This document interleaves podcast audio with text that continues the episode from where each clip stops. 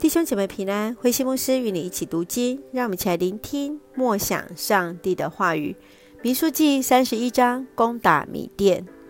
民数记三十一章，我们看见摩西要派兵带兵来攻打米甸，这是因为在巴兰事件当中，米甸人曾用女人来引诱男人离弃了上帝，要来消灭以色列人，以至于使得以色列的男人离弃了上帝。结果，上帝用瘟疫来惩罚以色列人民，在那一次有两万四千人死亡。因此，摩西在战胜米甸之后，他杀他们杀光了米甸人，获取了分配所有的财物。让我们一起来看这段经文与默想。请我们一起来看第三节。第三节这样说：“你们要预备作战，去攻打米甸人，好为上主复仇。”复仇代表上主对人的罪恶显明他的愤怒。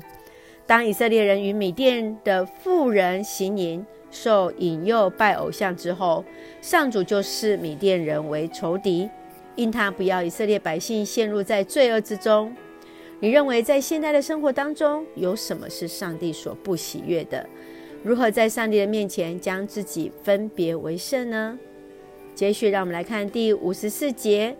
摩西和以利亚撒把这些金子带到圣幕，祈求上主保佑以色列人。摩西在最后一场战役当中，以色列的兵士一个都没有少，他们将所夺取的金饰献给上帝。摩西的一生都在上主的带领之中。摩西来带领以色列百姓出埃及，走过旷野路，在他人生终点之战之后。我们也看到他的人生画下了句点。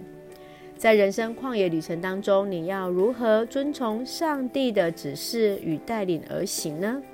愿主来帮助我们，让我们一起用三十一章三十一节作为我们的金句与提醒。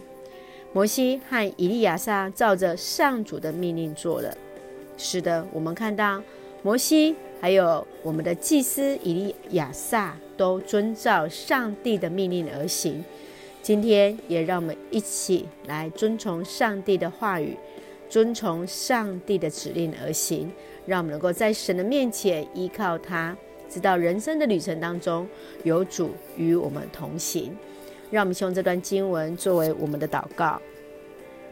亲爱的天父上帝，感谢你所赐给我们一切的恩典与我们同行。公义是你宝座的根基。慈爱和诚实行在你的前面，将我们自己分别在你面前来敬拜赞美你，带领我们人生道路顺服你到底，赐下平安喜乐，在我们所爱的教会与每位弟兄姐妹身体健壮，灵魂兴盛，恩待保守台湾我们的国家。感谢祷告是奉靠主耶稣的圣名求，阿门。弟兄姐妹，愿上帝的平安喜乐与你同行，大家平安。